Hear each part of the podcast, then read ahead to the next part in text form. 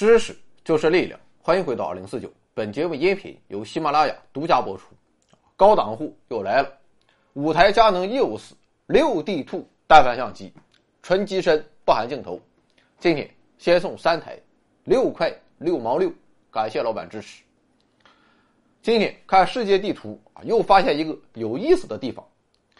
作为全世界国土面积第二大的国家，想必各位老板对加拿大的国土形状十分了解。但我得告诉你，你所看到的加拿大版图其实是错误的，或者说至少是不完整的，因为在欧洲腹地，加拿大还拥有一块飞地，这便是位于巴黎北部二百公里一处名为维米岭的小山丘，以此小山丘为中心，周边一平方公里的土地便是加拿大名正言顺的领土。这就奇了怪了。我们知道加拿大。一开始可是法国的殖民地，后来英国人又把加拿大给抢走了。总之，不论如何，加拿大都是被动挨揍的角色。即便在二战之后，加拿大的力量也根本无法与法国抗衡。那么，他为什么会在法国拥有一块领土呢？法国人他就是再弱，也不至于对加拿大割地赔款，更不至于为了钱把领土卖给加拿大。真实情况。当然不是如此，而加拿大之所以可以获得这块飞地，正在于加拿大的自我奋斗。一九一四年，第一次世界大战爆发，战争开始之后，欧洲主要分成了东西两大战场，也就是所谓的东线与西线。在东线，德国联合奥匈帝国与沙俄杀的是昏天黑地，而在西线。德国直接硬刚英法两大老牌帝国主义国家。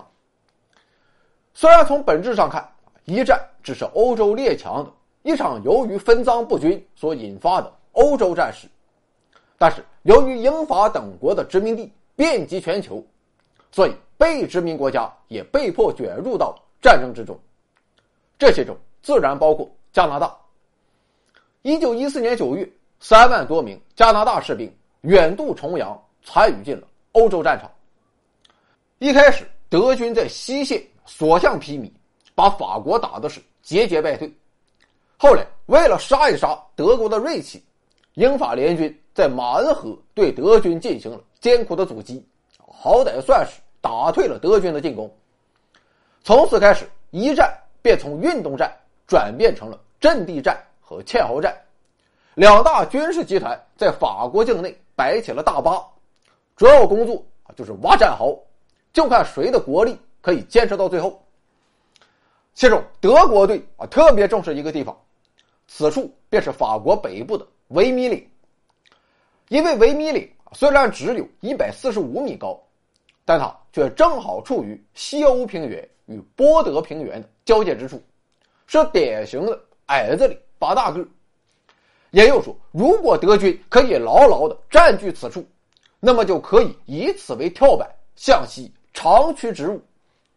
同样的，如果维米岭被英法拿下，英法军队同样可以向东一马平川，并从北面包抄位于德国本土的德军主力。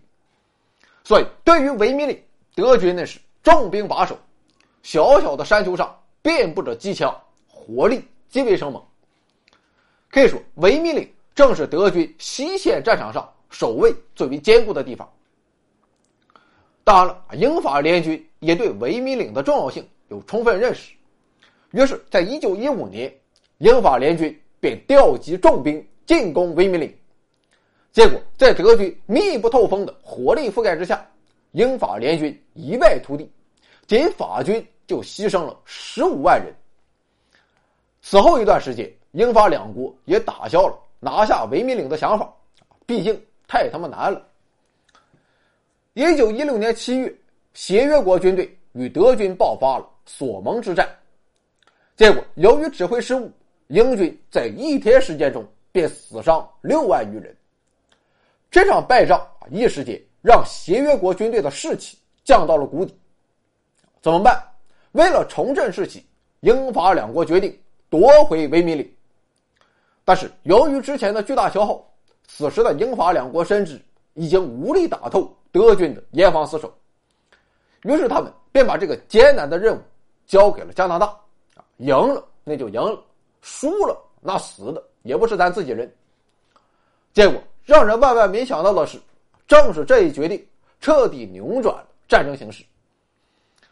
接到任务的加拿大军队，他并不急于进攻，而是对维米岭的地形进行了深入分析。加拿大人发现，维米岭啊，面对英法方向这一侧是一个缓坡，而背面则是悬崖峭壁。也就是说，协约国军队只能从正面展开进攻，但是正面却没有什么掩体，只能面对着德军的马克沁机枪硬往前冲。毫无疑问，如果我加拿大也像英法那样一根筋的话，那我这三万多人没多久也得撂这儿。于是。加拿大军队另辟蹊径，采取了一种新的作战方式——炮击。一九一七年四月二日，加拿大军队开始炮击德国战线，几乎不停歇的一直打到了四月九号。短短一个礼拜时间中，加拿大军队便消耗了一百多万发炮弹，而他所换来的便是德国防线的松动。就这样，三万人的加拿大军团发起了。对维米岭的总攻，最终加军以伤亡一点一万人的代价，成功拿下了维米岭。至此，德军西线号称最坚固的阵地落入了协约国之手，为日后协约国的胜利打下了坚实基础。而凭借着维米岭战役的出色发挥，加拿大赢得了英法等国的认同，所以这场战役也被加拿大视为自己的立国之战。一九一九年，作为战胜国一方，加拿大参与了巴黎和会。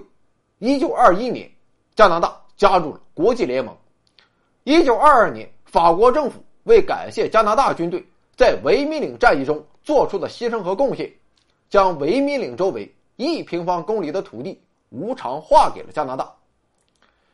由于维米岭战役对于加拿大有着如此重要的意义，所以加拿大政府。也特别重视自己的这块欧洲飞地，他们斥巨资在这里建造了一个石灰石材质的双峰纪念碑，以及一座战争博物馆，来缅怀先烈，并时刻铭记属于加拿大的高光时刻。这里有盛世美颜，这里有天籁之音，这里有知识水平，这里更有超级大奖。欢迎疯狂关注，回到二零四九或 Back to 二零四九，我在这里等你哦。